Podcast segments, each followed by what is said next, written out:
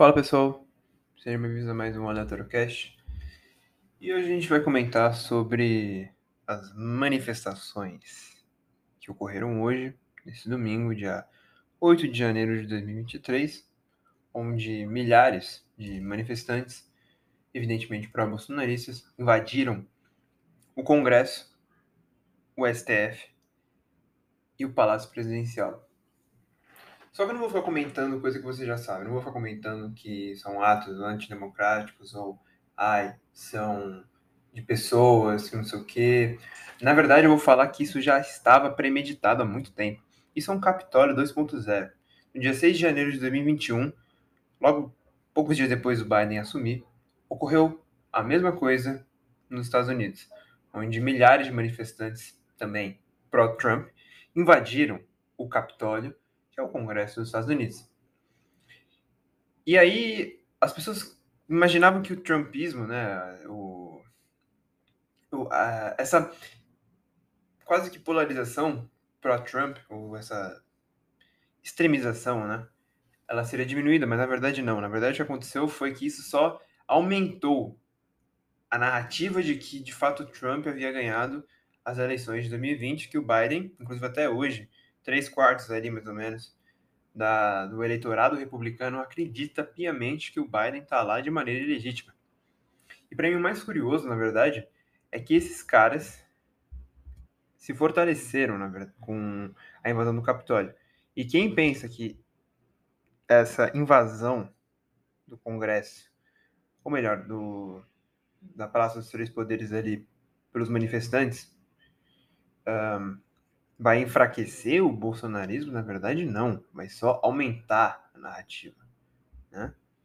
Então, eu não vou ficar falando aqui que ai, teve policial, não sei o que, que deixou de fazer. Ai, mas teve o fulaninho, o secretário do DF, do Distrito Federal, que estava lá em, nos Estados Unidos com o Bolsonaro. Eu vou falar algumas coisas que o bolsonarismo, né, o famoso Trump dos trópicos, ou a polarização fazem com as pessoas, o que estar numa massa faz. Por que, que essas pessoas, quando tem manifestações muito grandes com uma ideia, elas, no geral, sempre tendem a quebrar coisa e a ter uma ideia e uma quase que diminuição do, do pensamento. Você não consegue ser racional, você só é irracional quando você está numa, tá numa manifestação. Isso ocorre, na verdade, porque palavras de Sigmund Freud, ou o Sigismundo Freud, né? onde no seu livro, quer dizer, no seu texto, Psicologia das Massas e Análise do Eu, aqui na página 39 né, do, do livro da Companhia das Letras, ah, um capítulo aqui, no início do, da parte 4 desse, desse texto, fala aqui num primeiro parágrafo. O indivíduo no interior de uma massa experimenta, por influência dela, uma mudança frequentemente profunda de sua atividade anímica.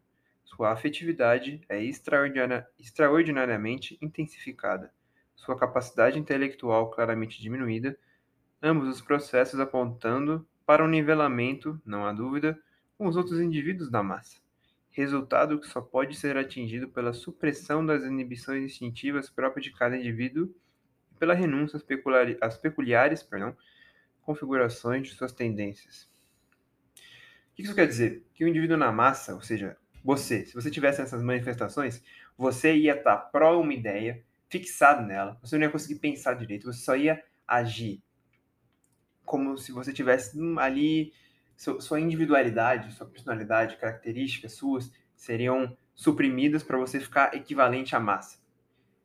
Isso é uma coisa interessantíssima, porque líderes do século XX entenderam isso. Tão bem que conseguiram ser o líder dessas massas, tais como o Adolfinho, que eu não vou ficar citando aqui, né? aqui eu posso citar porque eu não estou bem gravando para o YouTube agora, então, o Hitler, o Stalin, ou melhor, o Lenin, né, no geral, todos esses líderes, o, o Mussolini também, do século XX aí, e agora o Trump e agora muito mais o Bolsonaro aqui no Brasil, eles fazem isso de conseguir controlar as massas numa ideia. Eles pegam uma galera ali que tem um, uma insatisfação, conjugam uma narrativa e não vou ficar falando de Steve Bannon, não, não vou me aprofundar muito, só que o que eles sabem fazer é controlar as massas, certo? Então eles vão dando ideinha aqui, colar, colar, e quando você vai ver, isso daí já era quase que premeditado, as pessoas já sabiam que muito possivelmente isso poderia acontecer.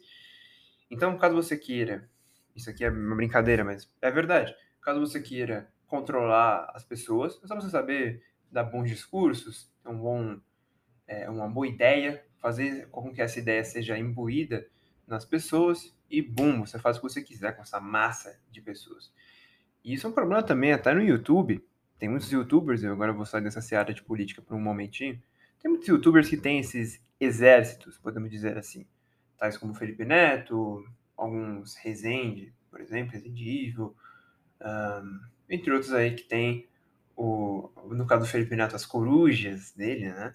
Ou do Resende a, a ADR, ou qualquer que seja a denominação aí dessas, dessas pessoas que estão que consideram esse cara um deus, né? E na verdade também tem isso. O líder do, da massa tem que ser um deus, um cara, oh, você é meu líder. Tudo que você falar, eu vou. Oh. Isso é um problema, gente. Isso é um problema muito grande. Por favor, não façam isso. Não entrem em, em grandes massas, porque muito possivelmente você vai acabar de alguma maneira sendo suprimido, sua individualidade vai lá para baixo. E é bizarro, né, cara? Como o Brasil, um país tão fodido em tanta coisa, cara, tá passando por isso. Passando por invasões de congresso, de STF, de palácio presidencial. É ridículo, cara. E as pessoas só ficam pensando em política, velho. Como se a vida fosse isso só.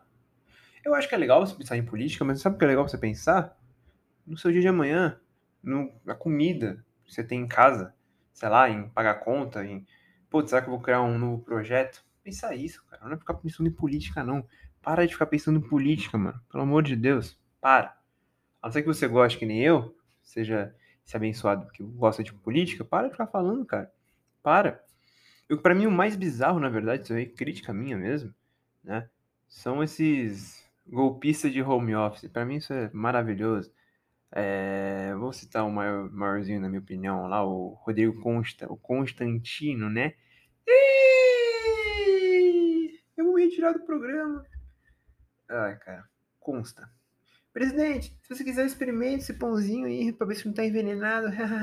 eu não sou passapano de presidente. E a gente tem o Constantino, esse camarada aí que fica insinuando golpes aí, fica lá em Miami de boa, nos Estados Unidos, seja onde ele tá, mas ele tá nos Estados Unidos fica lá de boa, né? Ali no apartamento dele, seja onde ele mora, uma casa. De boa, né? De boa. Enquanto isso, essa galera no Brasil levando tiro, reclamando, né? E. E, e para mim, cara, o foda é isso, né? Esses caras, para mim, são os mais culpados. E, claro, quem financia esses caras também. Porque você tinha ônibus gratuito que levava a galera para Brasília, é, comida, água de graça. Quem financiava isso, para mim, também, são a, a galera mais problemática. É como você, por exemplo, é, tentar combater o sintoma da doença. Vamos supor que você, sei lá, você está se sentindo mal porque você, de alguma maneira, sei lá, você acabou bebendo demais. E o que você faz? Você vai, bom, no dia seguinte, tomar algum remédio para passar essa sua dor de cabeça. E aí, bom, depois você bebe de novo. E você fica com dor de cabeça de novo. Você fala, caramba, eu tô o problema, meus amigos, com essa analogia maravilhosa que eu tirei na minha cachola, que não foi a melhor analogia que eu podia dar, é que é o seguinte: não adianta você combater o sintoma quando você não combate a causa da doença. Não adianta você ficar, sei lá, é, criando um, um estigma de que você tem que ir pra academia todo dia, você vai e continua se alimentando errado. Por isso que não vai ter resultado, cara.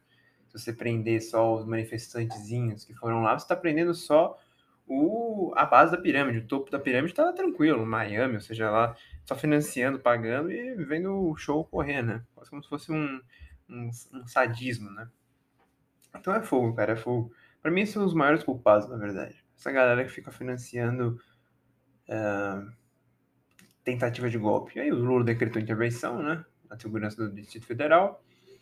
Um, teve uma gafezinha do Lula que eu achei incrível, né? Que ele falou que esses manifestantes é, são provavelmente nazistas, stalinistas, quer dizer, stalinistas não, fascistas, ou seja, stalinistas.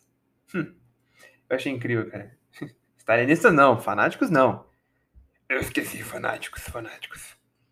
Stalinistas, fanáticos? Não, não, não, não, não, não, Fascistas. Desculpa, desculpa. Não, não, não, não, não é, não é stalinista, não, gente. Não, não. A esquerda é, é do bem. Enfim, tá aí, esse é o nosso presidente. É isso, pessoal. Por hoje tá aí para vocês aí, né? Não vou ficar falando, ai, ah, Lulinha decretou revogação de armas. Não, essa parada aí, pra mim, cara, deixa, isso aí é o mínimo. É o mínimo. É, no sentido de que eu não posso estar criticando, eu também não concordo com isso, mas sinceramente, cara, já era esperado também, ninguém se surpreende com isso. Então, é isso, pessoal.